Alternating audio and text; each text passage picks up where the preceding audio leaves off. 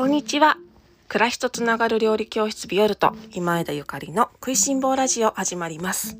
このラジオは岡山県岡山市に料理教室を持つビオルトがお送りする食いしん坊の食いしん坊による食いしん坊のためのラジオです。お料理のこと、暮らしにまつわること、美味しい未来につながるお話を岡山県より配信しております。さて、1月も半分過ぎましたね。早いですね。こんな風にして11月12月になっちゃうんだろうねって、えー、先日料理教室にご参加くださった友人とお話をしたところです。皆様もそんな感じでしょうか。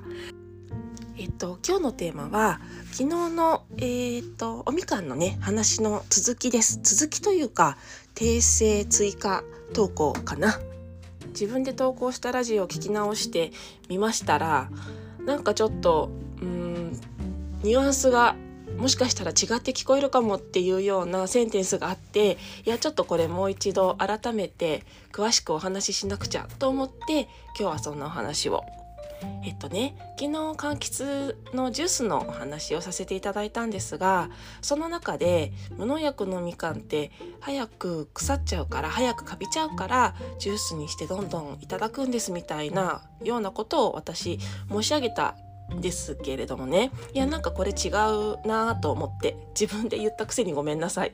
えっと一言に無農薬といっても無農薬にも種類がいろいろありまして一つはえっとね無農薬で有機肥料を上げた植物。植物、えっと、そういう栽培方法ですね。それからもう一つは無農薬かつ無肥料肥料も与えていない植物、まあ、無農薬の中でもあのいろいろなんですよね。そして無農薬で化学肥料を与える与えてる方はあんまりいないかもまあねゼロではないと思うんですけれども一般に有機栽培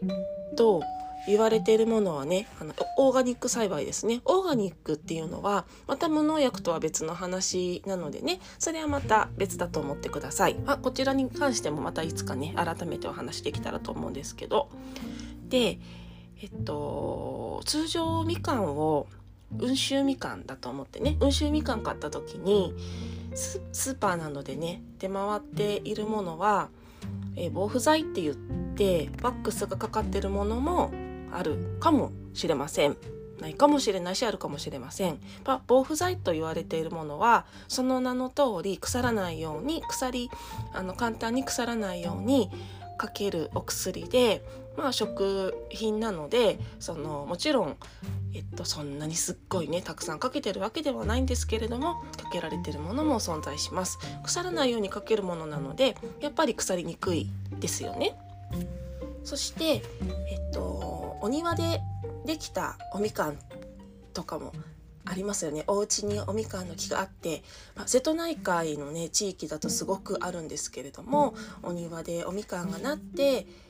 いただくみたいなことがすごくよくあります。そういう場合はやっぱりあの農薬かけてる人はすごく少ないし、まあ、肥料すらあげてる人も少ないんですけれどもっていうことは農薬も、えー、肥料も使ってないおみかんっていうものもあの存在しますね。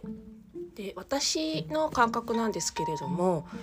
お庭でなったみかんって全然腐らないなっていうイメージがありまして腐るってカビたりね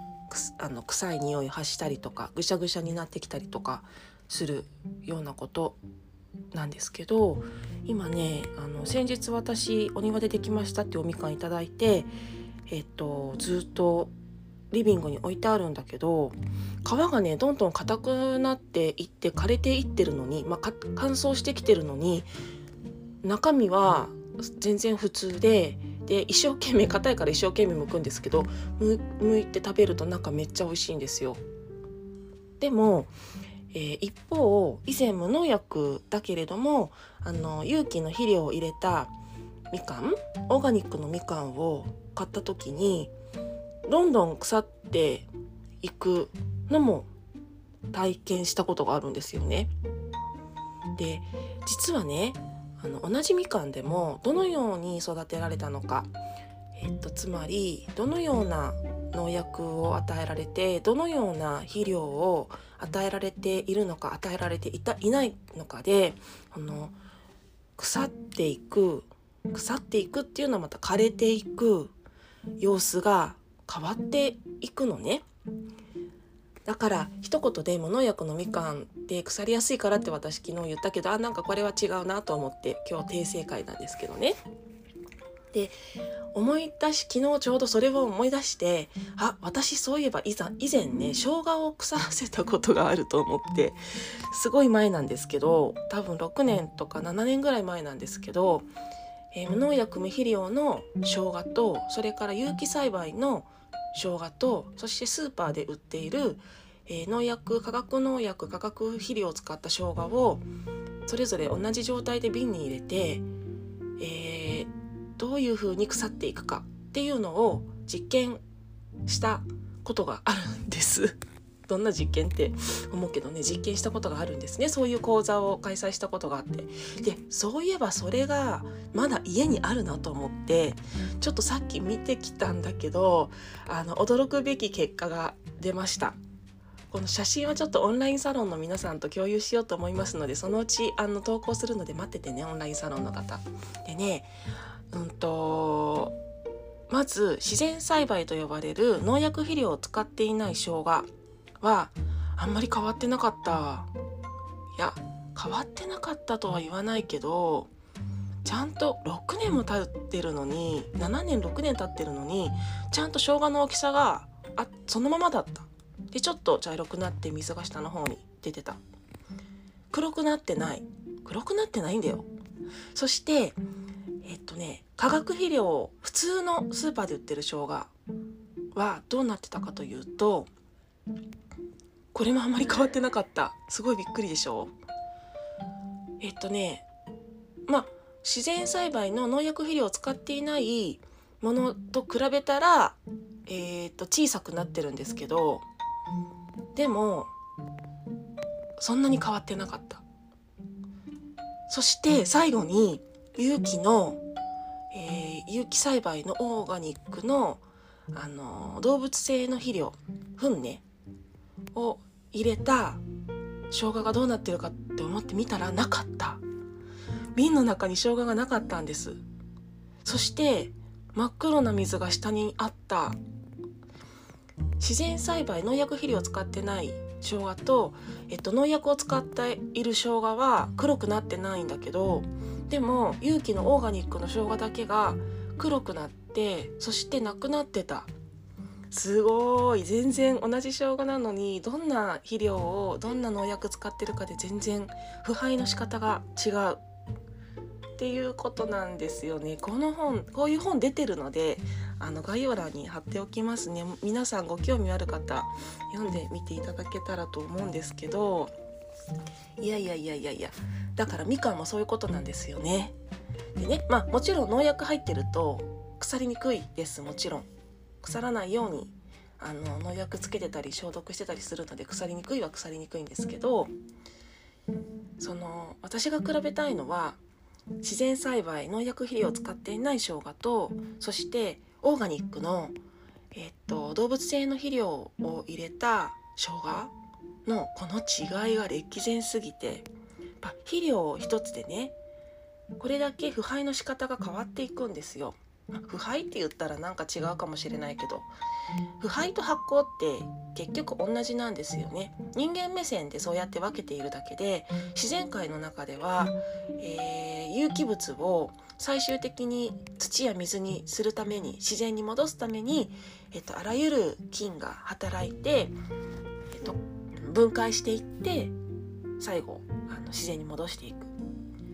だからまあ生姜も最終的に水や土に戻っていくようにね、えー、あらゆる、うん、菌が動いてくれるんですけれどもそれをあの腐敗っていう言うのか、えー、発酵っていうのか、まあ、それは人間がね勝手に決めていることで、まあ臭、臭くて食べられないようなものは腐敗なんだしなんか美味しくかぐわしい香りを発しているものなら、えー、発酵なのだとあの人間は思ってるのかもしれないんですけど。でそのやっぱり動物性の肥料を使っているような、えー、お野菜フルーツ植物っていうのはやっぱりその、えー、細胞というか分子というかその作物の中にね動物性の菌菌みたいなものもいっぱい一緒に入ってるってことなんですよねだからすごくあのー、ほら動物園とかに行くとハエさんとかいっぱいいるじゃないですかあんな感じでどんどんどんどんいろんな虫とかがたかってで分解していくみたいな。でも里山に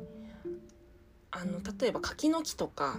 があって柿が下にポトンって落ちちゃったけどそこにすっごいハエがたかっていくかって言ったらそうでもなくって枯れていく傾向があると思うんですよね。そんなに動物や虫も来ないで枯れていく傾向があると思うんですがまあ、真理だなとすごく思います。動物性のものが入ってると早く分解されるのかもしれない。ね。ですよね。でもそうよね。いや面白いというわけで肥料がたくさん入っている有機の肥料がたくさん入っているようなおみかんは私の体感あの経験では早くかびる早く腐敗するようなイメージがあります。もちろんこれは一概に言えなくってあのバランスの問題もあるからどれぐらいどのような肥料を与えたかによっても変わってくるかもしれないしそして環境にもねあのどのような場所に置いているかっていう環境もすごく大事だからあの全てがその食材のせいではないですけどね。ないんだけど例えば先日パンの時もお話ししたんですけどあのチーズを切った後にパンを切ったらそこに菌があるからカビやすいよとかね、そういうこともあるし冷蔵庫の中の問題とかあの入れた瓶のあの問題とかいろいろあるからね一概に言えないんですけれども、ま、無農薬でもいろいろあるっていうようなお話を今日はさせていただきたくてこんなお話をしました。ちょっと難しかったからご理解いただけたかなご理解いただけたなら嬉しいです。それでは今日も美味しい一日をお過ごしください。暮らしとつながる料理教室ビオルと今井でゆかりでした。